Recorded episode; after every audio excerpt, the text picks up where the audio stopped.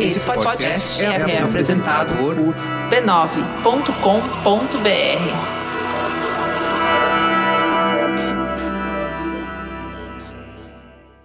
Antes de começar, é importante avisar. Esse conteúdo contém relatos de violência doméstica, que podem ser gatilho para quem já sofreu ou vivenciou abusos.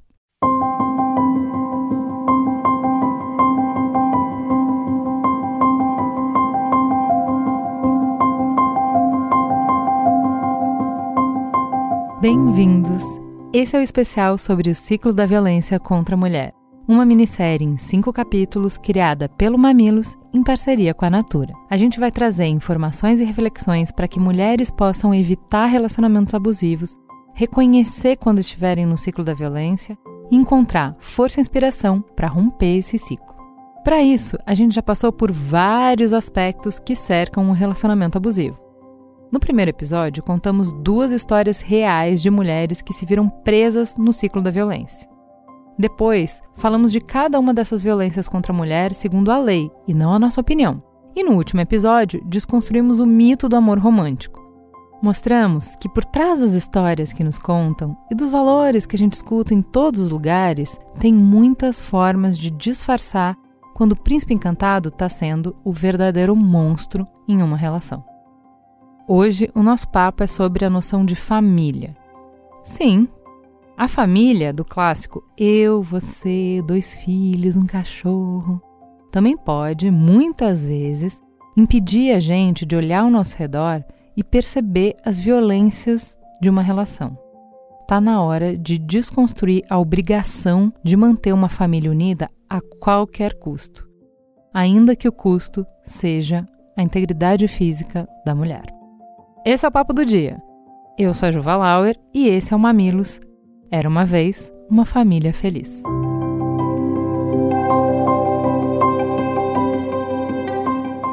Lá no primeiro episódio, a gente conheceu a história da Fran, que entendeu que estava sofrendo violência, foi para o abrigo com os filhos, recebeu cuidado, tratamento e acabou voltando para o marido.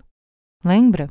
A gente entendeu que ela não voltou porque gostava de apanhar mas exatamente porque tinha comprometimento com os filhos. Porque ela estava comprometida em deixar de herança uma coisa que ela não recebeu: uma família estruturada. Mas será que crescer num ambiente violento, de medo, de controle, de terrorismo íntimo é uma boa herança para as crianças? O que, que elas estão aprendendo? Que marcas que elas vão carregar? Para Fran e para muitos de nós, o que uma criança precisa para se desenvolver bem é de uma família amorosa. E isso quer dizer papai, mamãe e filhinhos na mesma casa. Quando a gente pensa em família, muitas vezes a gente está se relacionando mais com uma foto do que com um conceito, mais com uma estética e uma forma do que com uma função. A nossa jornada hoje é justamente refletir sobre isso.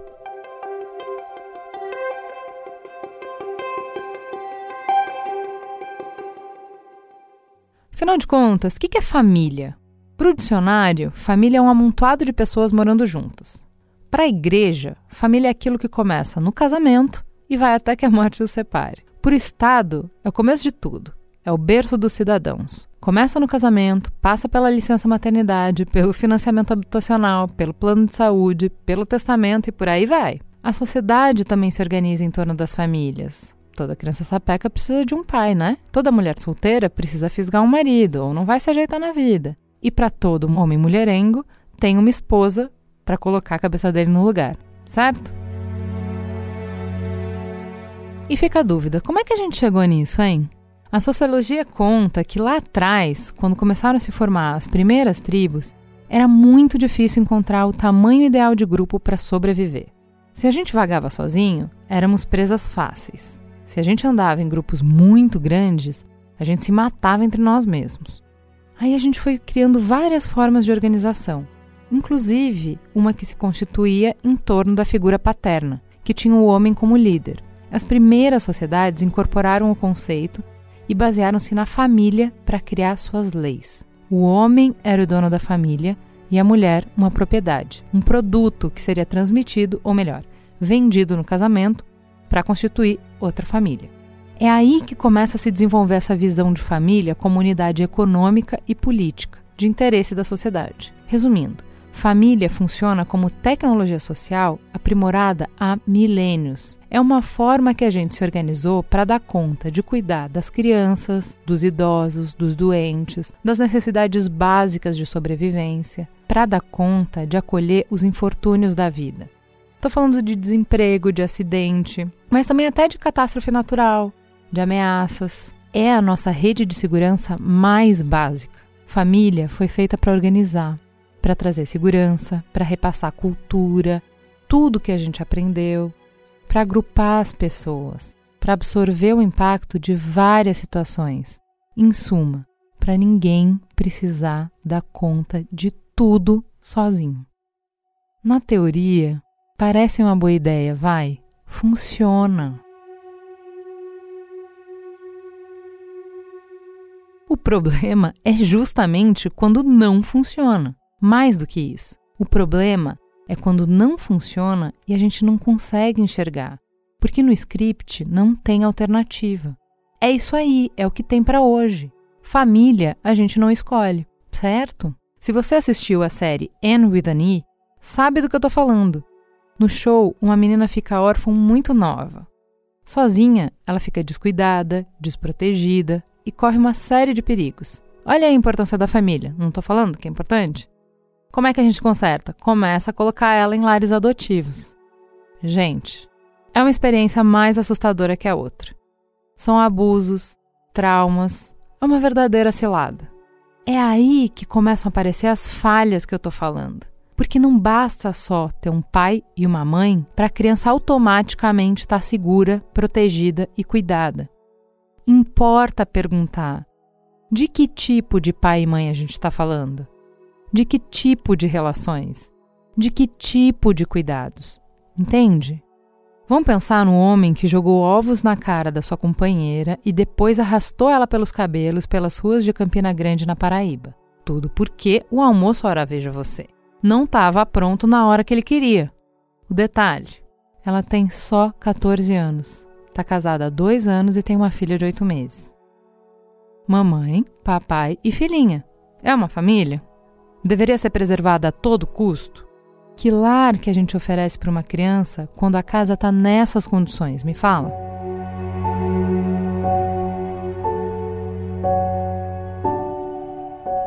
Muitas vezes, mulheres se prendem a relacionamentos abusivos porque acreditam que o homem é um ótimo pai para as crianças. Eu já ouvi muito essa história, gente. A mulher pensa o quê? Que ela tem que aguentar.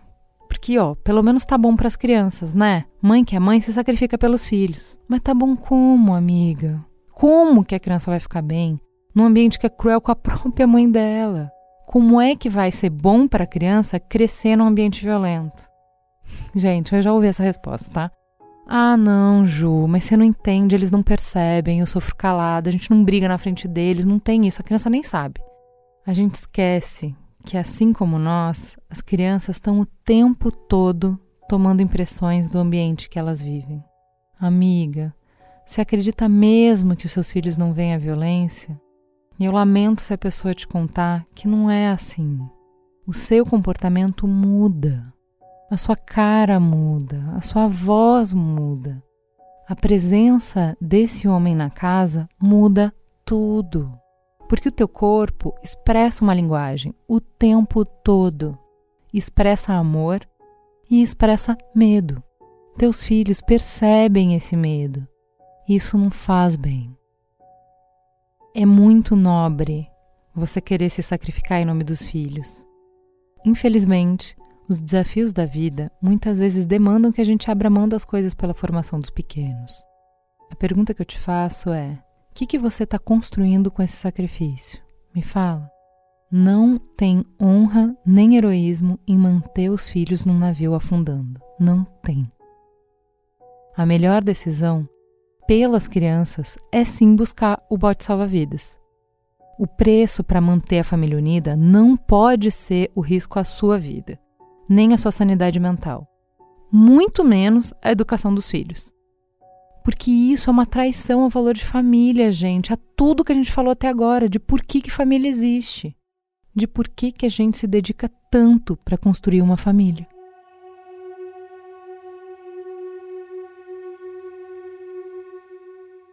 Tá bom, entendi o problema. Como é que a gente sai dessa enrascada?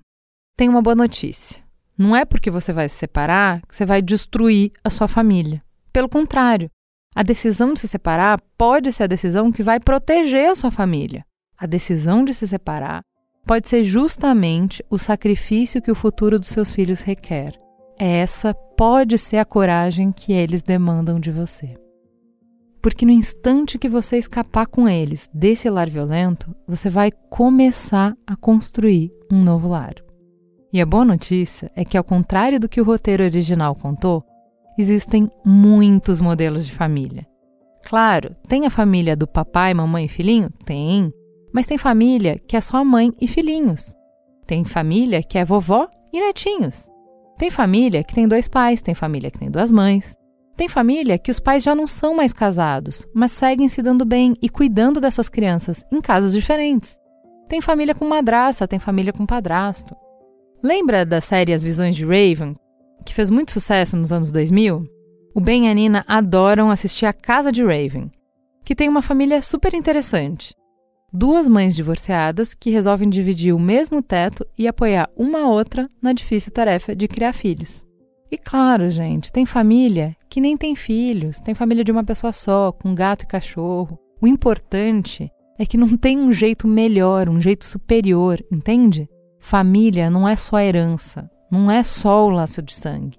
Tão o mais importante que o sangue é a escolha, é a construção dessa dinâmica que funciona, é construir essa rede de proteção, é criar conexões reais com um grupo de pessoas comprometidas em se apoiarem pela vida.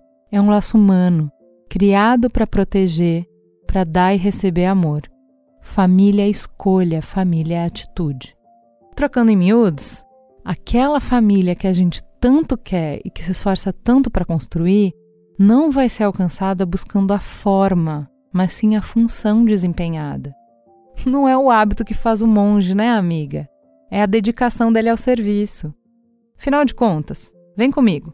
Na hora de uma emergência na piscina do seu prédio, você prefere ser atendida pela vizinha, que é enfermeira e tá de biquíni, ou por uma pessoa fantasiada de enfermeira? Hein? O exemplo parece até absurdo, mas na família é a mesma coisa. Você prefere uma foto bonita no Instagram ou um ambiente saudável para as crianças crescerem?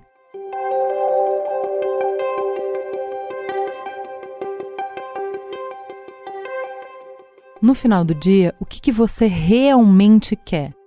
É o status de casada ou o companheirismo? A gente tem tanto medo da solidão que às vezes demora para perceber que não só já está sozinha numa relação, como está resolvendo tudo enquanto carrega um fardo muito pesado que suga toda a nossa energia. Chega uma hora que cabe a você escolher se vai interromper esse ciclo ou ensinar para os seus filhos a fórmula do medo.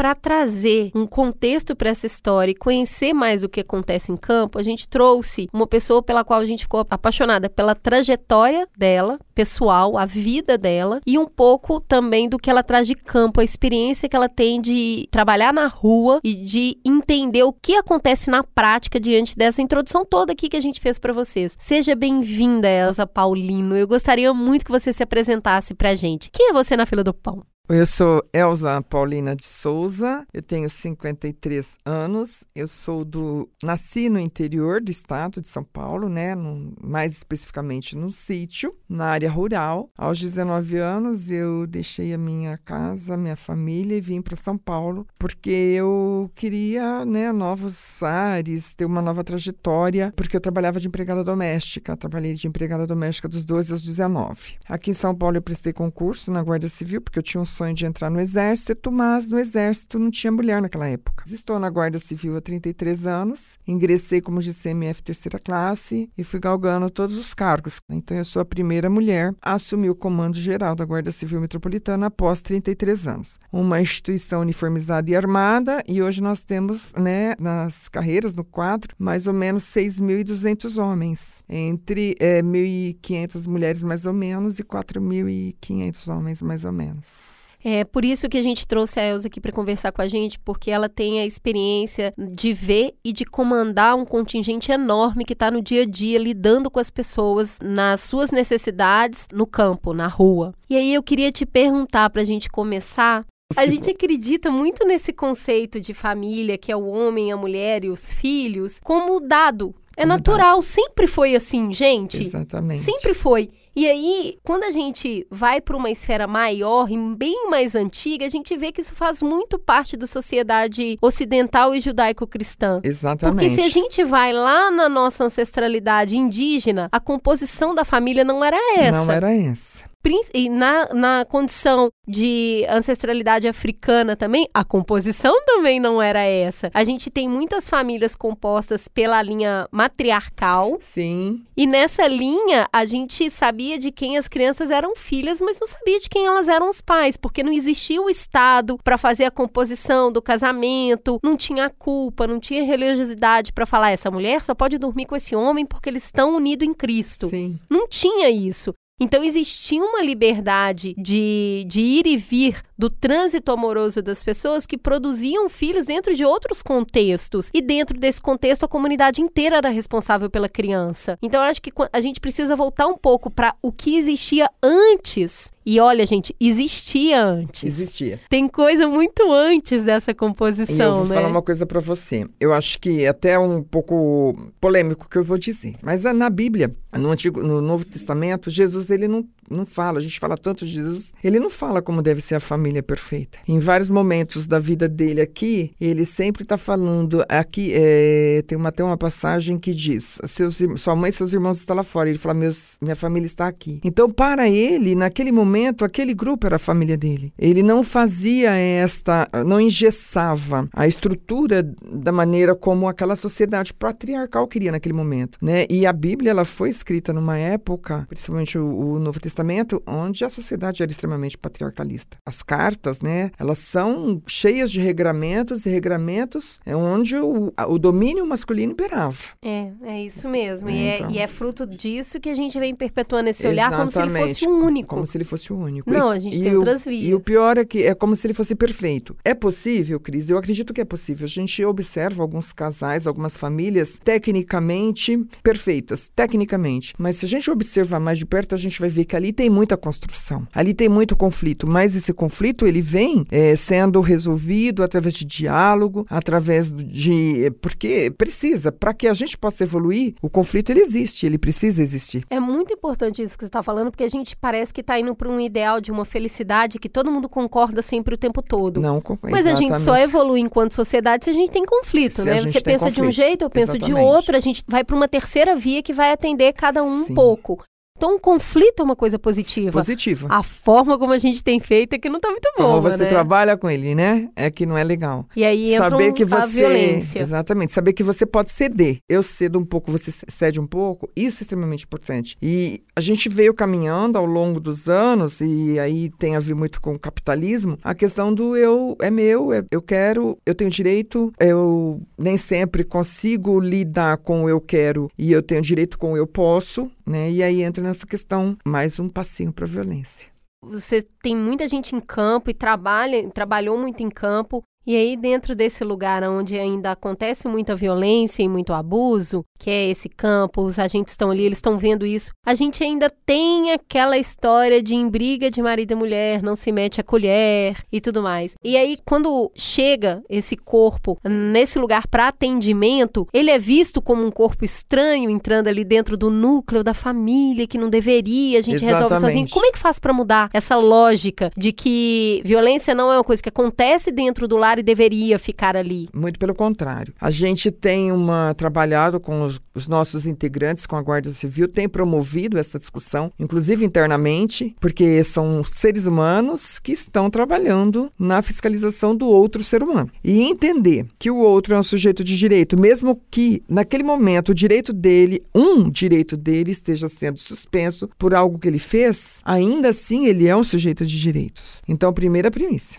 do agente. A segunda é dele entender que, ah, este tipo de ocorrência de violência contra a mulher e de violência doméstica, nós estamos lidando com outro tipo de público. Não é a mesma violência que a gente encontra quando alguém rouba, quando alguém mata, entra no mercadinho e esfaqueia uh, a dona do mercadinho. Não é. Via de regra, e isso é uma regra, é este agressor, este abusador, ele tem uma relação com esta vítima uma relação de afetividade. Então, é uma outra seara, é um, é um outro conflito que esse a gente vai ter que trabalhar. Você está querendo dizer que muitas vezes ele chega para atender e a própria mulher que é vítima da violência está ali defendendo o agressor. Se dependendo se ele fizer uma abordagem inadequada ou dependendo de como está a situação, ela é. Então, o que a gente coloca para essa mulher, para essa pessoa em situação de violência, que pode ser a criança, pode ser a mãe, porque o programa ele atende inclusive mãe que tem sofre violência de filhos, né? Então, dizer para esta pessoa que nós estamos ali para apoiá-la e para acolhê-la. Se é flagrante, não tem outra alternativa, é a condução ao distrito policial. Se não é flagrante, se alguém faz denúncia, se alguém chama a gente no meio da rua e fala: olha, a gente hoje tem recebido muitas pessoas que vêm falar conosco. Olha, é, eu estou sabendo que tem ó,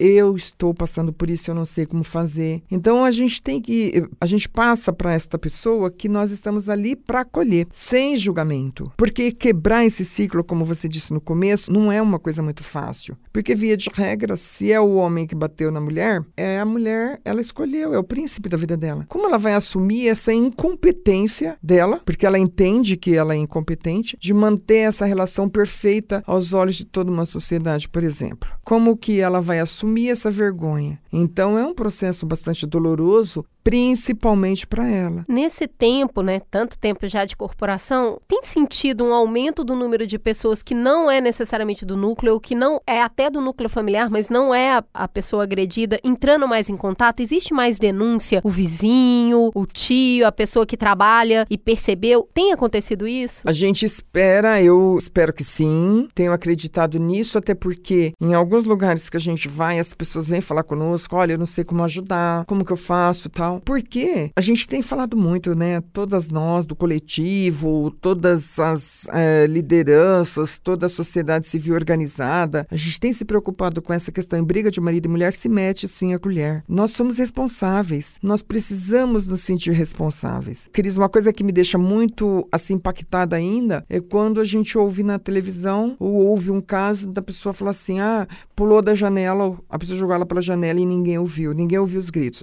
Como assim ninguém ouviu os gritos? Claro que teve gritos, alguém ouviu o grito. Agora, dizer, olha, eu não sou responsável, é responsável sim. Precisa, se você não quer se identificar, liga para a polícia, faz, olha, tem vários mecanismos de você poder trazer à tona esta violência. Se você não consegue falar com a polícia, por exemplo, até denunciar aqui através de vocês, você entendeu? Então, todos os caminhos que a gente tem. Qual que é o jeito certo de meter a colher, né? Se eu tô ouvindo o grito, muita gente fica em dúvida. Eu vou lá, eu abordo essa mulher, eu ligo direto para a polícia. Qual qual que é a, a, maneira correta de, de fazer isso sem colocar essa mulher numa posição de ainda mais vulnerabilidade? Exatamente. Isso é uma. Aí eu digo para você que a gente tem algumas dicas, mas é o poder decisório da pessoa. Eu já interferi, eu já fui, bati na porta. Gente, ela é super alta. Se ela der uma pernada na pessoa, eu vou te falar, vai longe, hein? Eu já fui na porta, bati, né? Isso antes, até muito. Eu nem tinha ainda toda esse, essa noção. Foi bem antes do programa Guardiã, eu tinha tinha um, vizinho que ele era meio agressivo com a mulher e eu era mãe, isso foi mais ou menos em 1994, 95. E aí a gente batia na porta dele, tá tudo bem, que não sei o quê, né? E aí parava.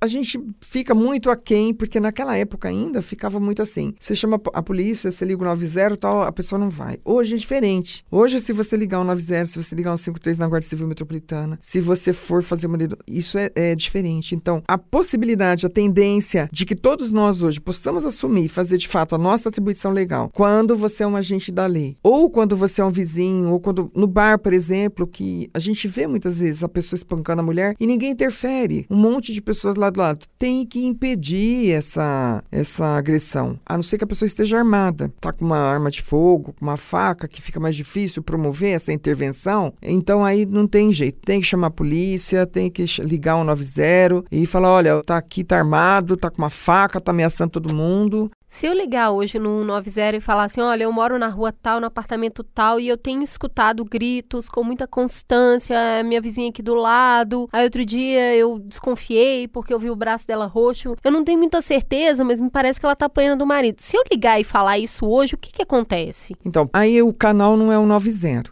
Canal é 180 denúncia, que a pessoa tem que ligar e falar, olha, eu suspeito porque a denúncia é anônima, para que aí quem na, no, no Disque Denúncia eles tenham o canal correto de encaminhar essa denúncia. O que, que vai acontecer? Algum policial vai lá? É, o Disque Denúncia ele encaminha, ele tem os mecanismos para apurar essa denúncia. Por exemplo, eu também posso ir até o posto de saúde. Tem o programa Saúde da Família, né? É uma dica. E aí no Saúde da Família, quando vai fazer a visita na casa dessa mulher, ela já está sabendo mais ou menos, olha, a gente vai mais ou menos com olhar para verificar como que tá essa situação lá. O conselho tutelar se envolver criança, o conselho do idoso se envolver idoso. Então, é, são vários mecanismos. A gente não pode achar que é muito automático, sabe, Cris? Porque às vezes a gente acha que a gente vai e faz uma denúncia e acabou tudo. Não, não acabou. Mas nós estamos falando de um pai que, via de regra, ele é muito é, respeitado pela sociedade local. Ele é o trabalhador, ele é aquele que sustenta a família, ele é aquele que tem uma, às vezes, uma profissão, e a gente tem, né? Vários, né? Que tem uma profissão, nossa, ele é isso, ele é aquilo. Então, para a, entrar nesse ciclo e fazer esta, esse levantamento, ele tem que ser feito com muita cautela. Porque, de fato, você tem razão. Posso colocar a vida dessa mulher mais em risco ainda. Tá certo. E pra gente encerrar, as mulheres que estão nos ouvindo, se existe uma mulher que tá sofrendo violência, seja ela física, emocional, patrimonial, psicológica, e ela tá com essa ideia de eu não posso sair daqui porque eu não quero destruir a família. O que, que você tem para falar para essa mulher? Eu digo a essa mulher a primeira coisa que é para ela olhar para ela, cuidar dela. Que enquanto ela não tiver bem, ela não cuida do outro. Como que ela vai cuidar dos filhos se ela não está bem? Como que eu doente cuido de alguém para não ficar doente? Então, primeira coisa que eu falo e que eu falo isso para os guardas é cuidar do cuidador. Eu preciso cuidar de mim para cuidar do outro. Eu preciso estar bem para ajudar o outro. Então ela precisa olhar para ela e falar eu preciso me cuidar. E como ela vai se cuidar? Procura um posto, procura o psicólogo, procura o grupo. Nós temos, se insere na rede. A gente não está falando aqui para ninguém se separar, mas se fortaleça, se fortaleça. Porque a decisão, com segurança, com certeza virá. A manutenção ou não, aí a decisão é dela. Muito obrigada, Elza. Foi um prazer falar com você. É muita informação de entregue de um jeito muito afetuoso e eu acho que é disso que a gente está precisando hoje. Ah, eu que sou grata, Cris. Obrigada pela oportunidade. Obrigada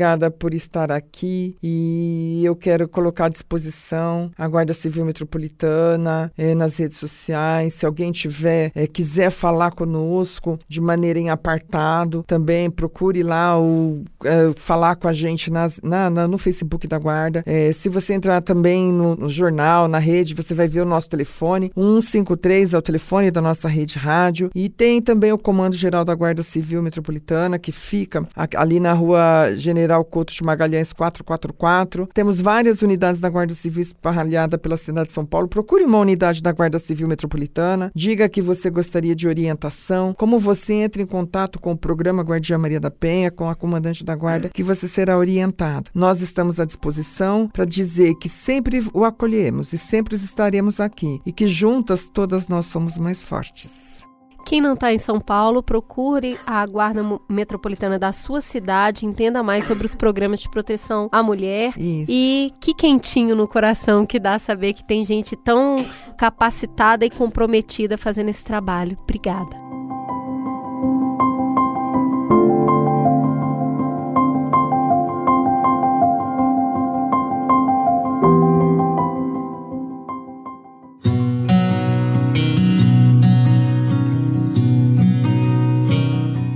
Já deu para entender que falar sobre violência é importante. O que eu quero agora explicar para vocês é o que está nos bastidores dessa minissérie, e por que a Natura está com a gente nesse projeto. Há alguns anos, a Natura já reconhece as ações das consultoras de beleza através do prêmio Acolher. Anualmente, o projeto premia as iniciativas mais relevantes para as comunidades das consultoras. Mais de uma vez, o combate à violência contra a mulher foi destaque na premiação. Em 2018, uma consultora que já tinha vencido o prêmio entrou em contato com a equipe do projeto. Ela pediu apoio da Natura para as mulheres de uma casa-abrigo que ela administrava em Caxias do Sul. E o time entendeu que essa podia ser uma oportunidade de ouvir as moradoras da casa e, através delas e com elas, entender como criar projetos para ajudar mulheres a escapar do ciclo da violência com abrangência que o alcance de uma empresa que chega em metade dos lares do Brasil todos os dias pode alcançar. E a Natura procurou Mamilos para construir com eles essa conversa, com seriedade, empatia, carinho e cuidado. A gente fez as malas e partimos para Caxias do Sul. Junto com a Natura, passamos dois dias nessa casa, não só com as moradoras, mas com a equipe multidisciplinar que apoia elas e também com a equipe da Secretaria da Mulher da cidade. Dois dias entendendo as necessidades das mulheres em cada momento dessa jornada e os riscos que cada tentativa de ajuda também implicavam. Um processo poderoso como esse muda todo mundo à sua volta. Mudou a gente, mudou as mulheres da casa, mudou a equipe experiente que dava apoio para elas. Voltando, a Natura encarou a pauta de verdade e criou iniciativas para mais de 1 milhão e 200 mil consultoras da rede. Um comitê foi criado com dois vice-presidentes, quatro diretoras e uma advogada especialista em violência contra a mulher, para acompanhar as iniciativas relacionadas ao tema e dar os devidos encaminhamentos de casos críticos de colaboradoras e da força de vendas. Além disso, hoje já são seis projetos ativos para debater o tema. A gente entrou duas vezes em mais de 40 eventos, que ocorrem na maioria dos estados do Brasil e, em média, impactam aproximadamente 21 mil pessoas, em sua maioria mulheres. A Natura também documentou 160 denúncias na força de vendas. E hoje, eles têm 12 casos no programa de atendimento pessoal da marca. Foi a partir dessa experiência que eles entenderam que era hora de falar de violência doméstica para além dos processos internos e das colaboradoras Natura. Afinal de contas, não dá para ver e fingir que não viu. A Natura entende que apenas quando a gente está junto a gente pode cuidar uns dos outros e que o mundo só fica mais bonito de verdade com indivíduos e relações fortes e potentes. E é por isso que a Natura tem orgulho de promover essa conversa para todo o Brasil através do Mamilos.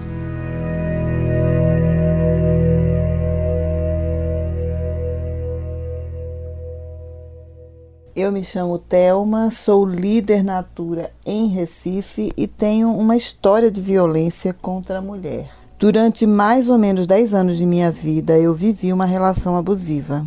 Tudo começou quando eu conheci um rapaz muito bonito, muito carinhoso, que me encantei e me apaixonei. Logo começamos um namoro onde ele sempre foi muito carinhoso, cuidadoso, atencioso comigo. Levei para apresentar a minha família, alguns gostaram, outros não, mas segui com meu namoro. Naquela época eu já tinha um bom emprego, estudava, fazia faculdade e ele não. E eu cobrei isso dele, mas ele se justificou dizendo que estava dando um tempo e que em breve ia voltar a estudar e procurar emprego.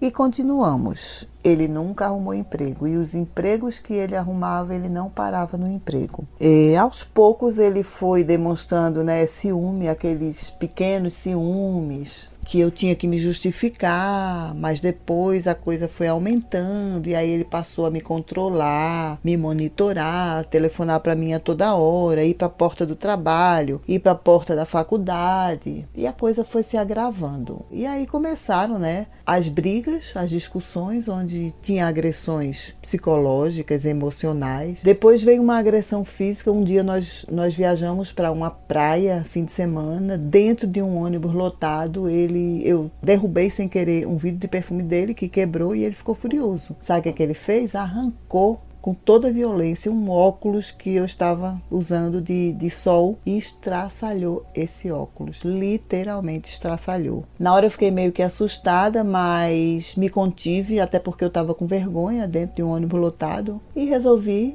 falar com ele depois. Assim eu fiz. Ele se justificou dizendo que estava nervoso, pediu desculpas e que isso não ia se repetir. E eu desculpei. Mas depois vieram outras agressões. E eu sofri violência física, emocional, sexual. Então eu cheguei ao fundo do poço. Foi quando eu resolvi dar um basta né, nessa traição que ele saiu de casa e eu disse não, o que é que eu vou fazer? Eu tenho que abrir para minha família, porque até então ninguém sabia de nada, desconfiava, mas eu negava, eu escondia porque eu não queria preocupá-los, principalmente meus pais que já eram idosos. E eu achava que eu ia resolver, que ele ia melhorar. Mas aí quando eu vi que a coisa não ia se consertar, eu realmente abri tudo para minha família. Fui muito bem acolhida e tive total apoio. Me fortaleci e aí eu digo: agora eu vou à luta, eu vou embora. Num local onde era para eu ser acolhida, eu ser reconhecida, ser cuidada, eu não tive nada disso. Mas hoje eu consigo olhar para trás e ver que eu superei e ter um novo olhar sobre a vida.